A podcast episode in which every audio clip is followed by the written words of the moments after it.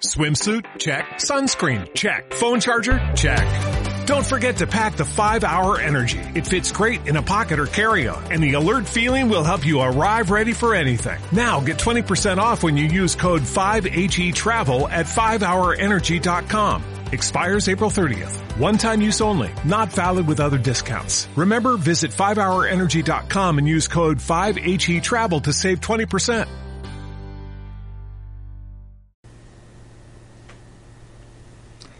Alabado sea Jesucristo, presente en todos los sagrarios del mundo, sea por siempre bendito y alabado. En el nombre del Padre, del Hijo y del Espíritu Santo. Amén. Nuestra decimotercera estación dice o habla de la ascensión de Jesús a los cielos. En este caso, tomamos la guía, las palabras iniciales del Evangelio de San Lucas, que dice, y alzando las manos al cielo los bendijo, y mientras los bendecía, se alejaba de ellos e iba subiendo a los cielos. El cielo, nuestra patria.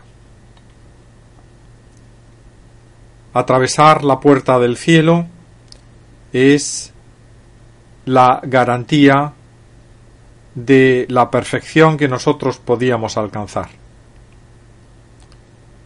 Es la culminación de un proceso, un proceso que acaba en éxito. Tener éxito en la vida es llegar al cielo. No llegar al cielo es el fracaso de toda una vida. Nosotros aquí en la tierra jugamos con la palabra éxito de muchas maneras. Y a veces incluso envidiamos erróneamente. Toda envidia es errónea, pero en este caso más. Envidiamos a personas que nos parece que triunfan, que nos parece que tienen éxito en la vida, pero se trata de un triunfo y de un éxito meramente aparentes, meramente mundanos. Y eso realmente no es éxito. El triunfo, el éxito es ultramundano, más allá del mundo, es el cielo. Una vida que no acaba en el cielo es una vida perdida, fracasada.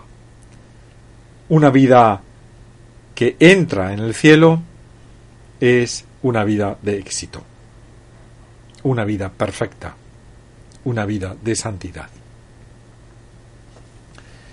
Bien, y la pregunta es, ¿qué tenemos que hacer para entrar en el cielo? Sabemos que esta vida nuestra es una vida en la que se conjugan fundamentalmente dos aspectos, dos fuerzas. La gracia y la respuesta a esa gracia. La gracia que cada uno recibe, la gracia que Dios nos, da, las fuerzas que la divinidad nos manda, y por otro lado, la respuesta, lo que hagamos nosotros con esas fuerzas. Volvemos de nuevo a la parábola de los talentos. Este paso nuestro por la tierra es en este sentido una prueba. Una prueba que decide si merecemos el éxito. Si merecemos ir al cielo.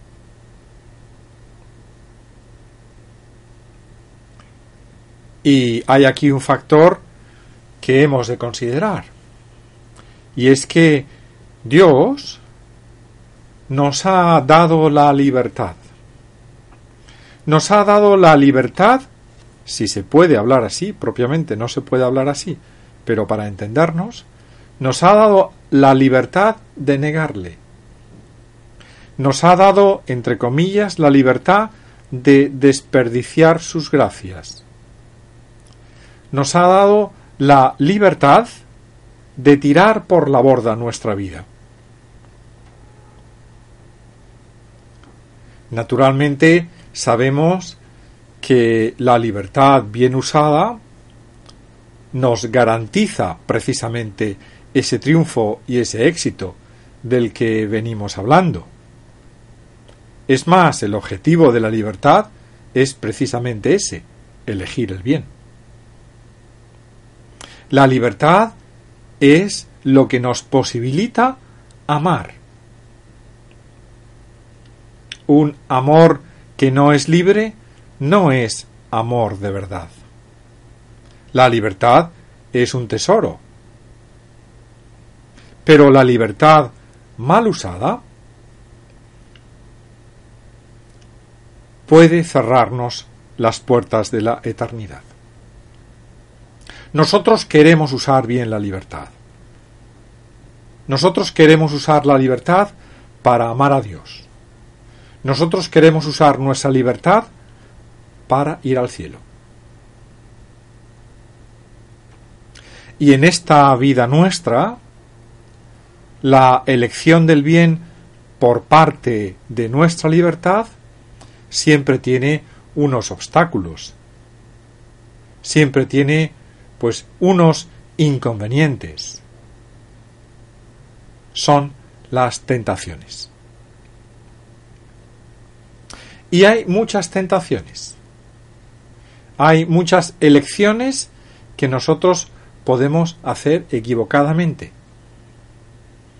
Hay muchos momentos en nuestra vida en los cuales entre el bien y el mal nosotros podemos elegir erróneamente el mal podemos caer en la tentación. Gracias, gracias a Dios, ello es remediable. Esa misma libertad que mal usada nos hace caer en la tentación, eh, bien usada nos lleva a pedir perdón y a comenzar de nuevo. Pero ante las tentaciones debemos de ser precavidos. Y hay dos tentaciones, dos tipos de tentaciones sobre los que me gustaría incidir ahora. Dos tentaciones que nos merman la libertad. La libertad, decíamos, es un tesoro. Formar a nuestros hijos en libertad y para la libertad es un objetivo excelente defender y usar para el bien nuestra libertad es una capacidad a la que no podemos renunciar. Pero hay dos tipos de tentaciones, entre otras muchas, que intentan minimizar nuestra libertad, que intentan coartarla. Son como cadenas que se atan a nuestros pies y nos impiden andar. Nos impiden movernos libres. Nos impiden caminar y, en el sentido en el cual nosotros estamos hablando ahora, caminar hacia esa meta del cielo. Me refiero a la tentación que nos impide llevar una vida pura, una vida casta y a la tentación que nos impide llevar una vida desprendida de los bienes materiales. La impureza y el materialismo ciegan la libertad. Por eso, la ascética cristiana siempre las ha propuesto como un bien, la pureza y la pobreza. El desprendimiento del corazón para amar a Dios y a las criaturas rectamente por Dios, y el desprendimiento de los bienes materiales. ¿Qué bueno haremos si nos decidimos a llevar una vida casta?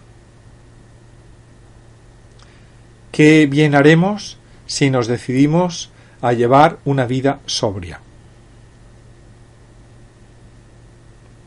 En las lecturas y en las meditaciones que hemos hecho estos días, usando tanto los evangelios como el catecismo, habremos visto qué metas en estos dos campos se nos proponen para nuestro vivir a partir de ahora. ¿Qué debemos de hacer para ser personas que viven la castidad de acuerdo con su estado en la vida y para ser personas que viven desprendidos de los bienes materiales, que no son esclavos ni del sexo ni del dinero. Dos esclavitudes que merman especialmente la libertad. El don de la libertad para elegir el bien. El don de la libertad para rectificar cuando nos equivocamos. El don de la libertad que nos hace, que nos potencia, que nos facilita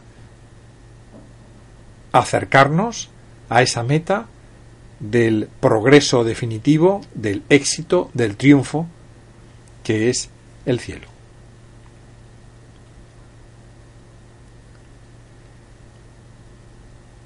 El contexto en el que opera la libertad, en el, contexto en el que opera nuestro caminar en este mundo, es eminentemente social. Siempre se ha dicho que nosotros ni nos salvaremos ni nos condenaremos solos. Un filósofo moderno decía que la felicidad es una puerta que se abre hacia afuera, hacia los demás.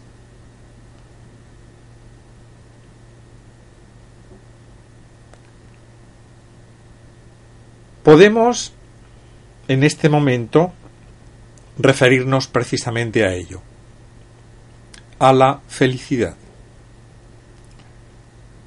La suprema felicidad es la de la visión beatífica, la del estar con Dios en el cielo.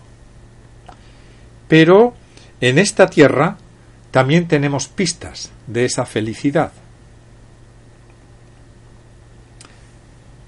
Dicen los sociólogos que la felicidad se puede medir, colectivamente hablando. Y de vez en cuando aparecen en los medios de comunicación, aparece en la prensa, aparecen en los periódicos los países más felices del mundo. ¿Cuáles son? ¿Y por qué? Nosotros sabemos que quien mejor mide la felicidad de siempre es la Iglesia. Porque la Iglesia mide la santidad.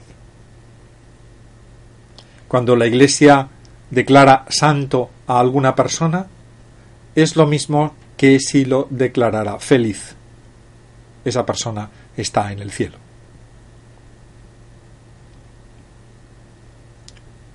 La felicidad tiene mucho que ver, por tanto, con la santidad. Pensemos en nuestra vida. ¿Cuándo me he sentido yo más feliz? ¿En qué momento de mi vida me he sentido yo más feliz? He experimentado más felicidad. Decíamos que no nos salvamos ni nos condenamos solos. Y bien podemos pensar que los momentos en los cuales hemos experimentado más felicidad son aquellos momentos en los que nos hemos sentido más queridos, más amados. Pensando racionalmente podemos llegar a esta conclusión también. Uno es más feliz cuanto más querido es. Algo que nos puede servir para querer más a los demás, porque nosotros podemos dar felicidad a los demás.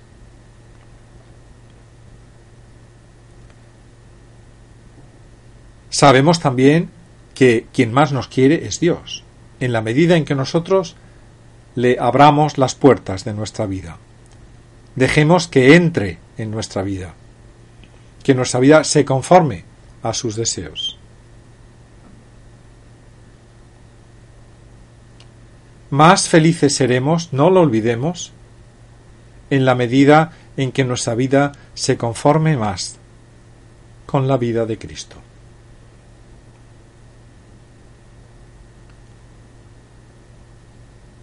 Ahí tenemos el seguro de que nuestro caminar arriba a la puerta deseada, la puerta del cielo. La felicidad tiene mucho que ver con la santidad, tiene mucho que ver también con la alegría. Tiene que, tiene que ver con esa capacidad de amar en libertad a Dios y a los demás. No nos confundamos. El éxito en la vida se mide con criterios sobrenaturales. En esta vida también. Nadie ha sido más feliz que los santos. Imitémoslos.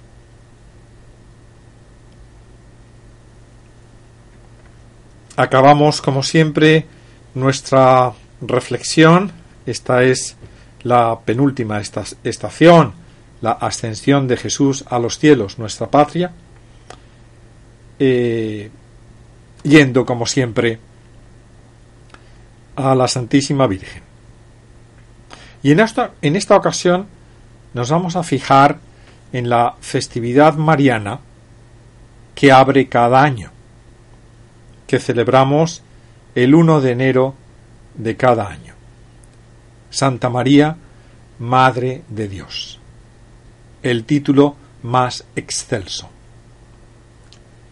Y lo hacemos pensando, usando y rezando la más antigua oración dedicada a la Santísima Virgen el Subtum Presidium, que dice así, Bajo tu protección nos acogemos, Santa Madre de Dios.